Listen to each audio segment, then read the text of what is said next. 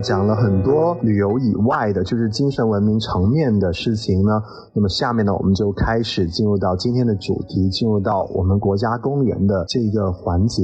呃，美国呢是有相当多好玩的地方哈，比方说呃洛杉矶的好莱坞啦，比方说华盛顿的白宫啦，哈一众的博物馆呐，比方说费城的自由中独立宫，呃像纽约的帝国大厦等等。但为什么在这么多的景点里面，我会推荐大家去游览美国的国家公园呢？而说到国家公园呢，其实呃很多朋友也会说啊，为什么去美国一定要去国家公园？哦，我们中国也有很多很漂亮的国家公园啊，地质国家公园等等，对不对？像三江源国家公园，像云南的普达措国家公园，我们也有漂亮的九寨沟，我们有黄龙，我们也有张掖丹霞等等。那为什么去美国一定要去国家公园呢？这原因就是美国它是国家公园这个名词的定义者。呃，美国早在一八七二年的时候就成立了全世界的第一个国家公园。那么这个国家公园的成立也是开创了人类保护大自然的先河。国家公园的计划呢，也被认为是呃美国人对于地球最伟大的一个贡献。除此以外呢，我个人也认为美国人对于国家公园的保护，对于自然环境的保护，也是做的最到位的一个国家吧。我也是简单举一个例子。比方说，我们等一下会讲到的黄石国家公园，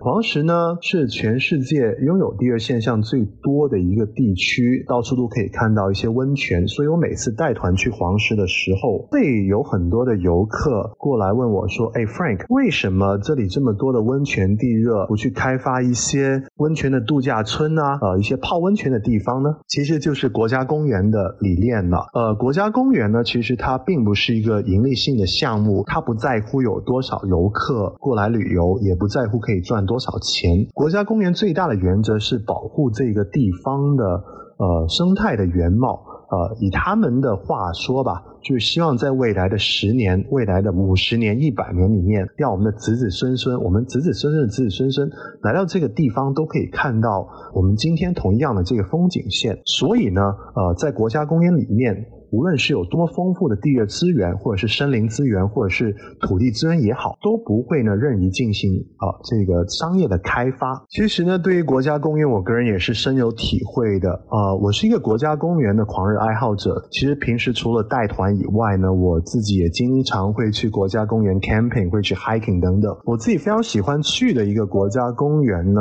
呃，叫做冰川国家公园，啊，位于美国与加拿大的交界。虽然说呢，这。国家公园叫做冰川国家公园，但其实已经是名存实亡了。呃，因为百分之九十的大冰川在最近的五十年，是因为各种各样的原因，像什么全球变暖化，呃，像什么环境污染等等，都已经是消失殆尽了。其实不单只是冰川国家公园哈，加拿大的什么班夫国家公园，甚至是北极圈等等。北极圈我前两年看过新闻，录到过超过三十二摄氏度的这个气温哈，所以其实全球很多的这些以冰川为主题的国家公园都在慢慢的呃消失。然后这个冰川国家公园呢，它特别有意思，就是它会在一些以前有大冰川的地方，现在没有哈。以前有大冰川的地方呢，就是展示一些很漂亮的照片，就是告诉所有的游客这个地方以前是怎么样的，现在是怎么样的，被环境污染以后现在是怎么样的。呃，我就养成了一个非常好的习惯，就是每一次出门，每一次离开我自己的家，离开酒店，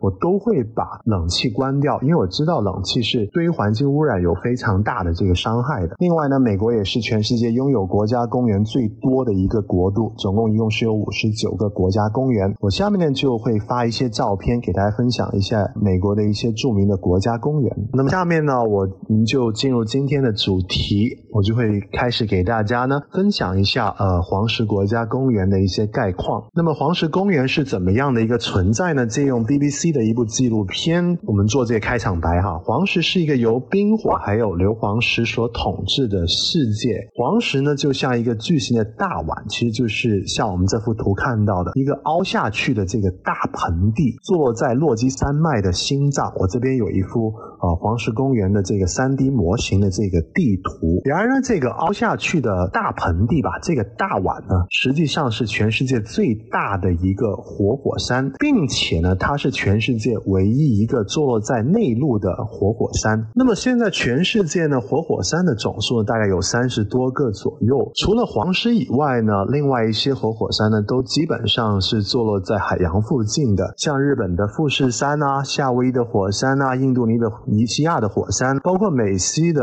呃 Mount Rainier 等等，都是坐落在啊太平洋或者是大西洋沿岸的。然而这个黄石火山呢，它是位于美国的华尔明州，是美国的大内陆，所以它它是非常特别的一个火山。那么这个最大的火山呢，在最近的两百一十万年里面呢，是爆发过三回。两百一十万除以三，也就是说，这个活火山呢，平均每有一点误差哈，平均每六十到七十万年呢就会爆发一次。那么根据地质学家的推断呢，上一次的发生在六十四万年前，所以呢，就有各种各样的谣言，像什么玛雅预言说二零一二年呢是世界末日，像好莱坞也拍了一部很著名的电影叫做《二零一二》吧，就是说这个活火山呢会在二零一二年发生这个爆发，会导致这个世界末日。那么到底这个火山什么时候会爆发呢？其实没有任何权威的科学家出来讲。过这个火山什么时候会爆发？因为三次的爆发，其实是在地质学上来讲呢，是不能证明太多的东西的。根据地质学家推断吧，这个火山目前还是处于相对比较稳定的状态的。但是，一旦爆发的话呢，不要说黄石国家公园，其实整一个美国，甚至整一个北美洲，可能会陷入到这个灾难当中。因为黄石底下的岩浆，好，大家可以看这一幅图，就是黄石地底下的这个叫做大岩浆的一个洞穴吧。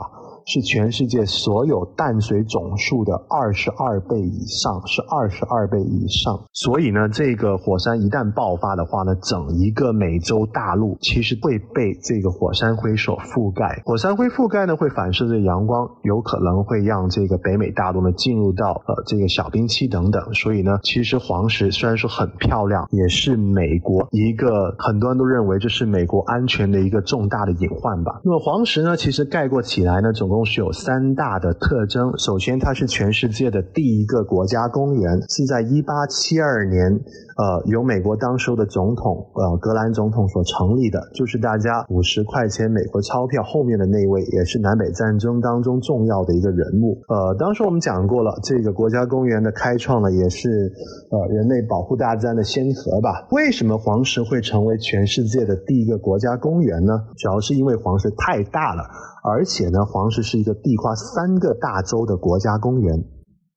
黄石呢有百分之九十六的面积是位于华尔明州。华尔明州我不知道大家熟不熟悉，如果大家看过我们华人导演李安的《断背山》，可能稍微有一点理解。这个断背山就是。呃，诉说这个华人民族西部牛仔的故事。那么，这个黄石国家公园只有百分之九十六是位于这个大洲，另外有百分之三呢是位于蒙大拿州，还有百分之一是位于美国的土豆之州爱达荷州。所以呢，当时候这三个大洲呢都想拥有这个黄石公园的管理权。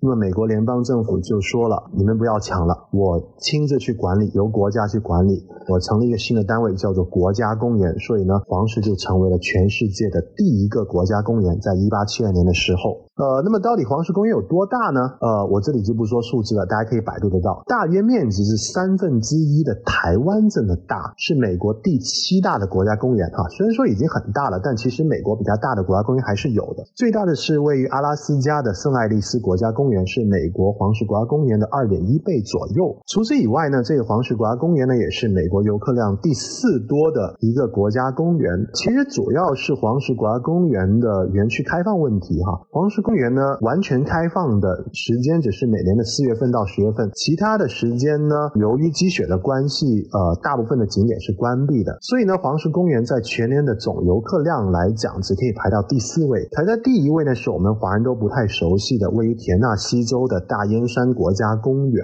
呃，它是美国一个非常著名的，也是露营啊，啊，也是 hiking 的这个圣地。然后排在第二位呢，是大家应该都听过的，是 Arizona 州的大峡谷国家公园。第三位是加州的优胜美地。然后排在第四是黄石。第五位是我自己非常喜欢的，在犹他州南部的西安国家公园。第一个概括呢，就是黄石公园的几个之最。黄石公园的第二大特征呢，它是全世界拥有第二现象最多的一个地区。在这三分之一的台湾面积里面呢，总共有一万多个第二现象可以在这里找的。到。环顾全世界一些著名的温泉区吧，像我们云南的腾冲啊，日本的北海道啊，土耳其的棉花堡，像什么冰岛的蓝池等等，都没有黄石公园有这么多的一些温泉或者是间歇泉。所以，其实我个人喜欢把黄石公园叫做地球的呼气孔，就是地球把能量、把地热排放到地表一个最大的场所。好，给大家分享一些照片，就是黄石公园的地热。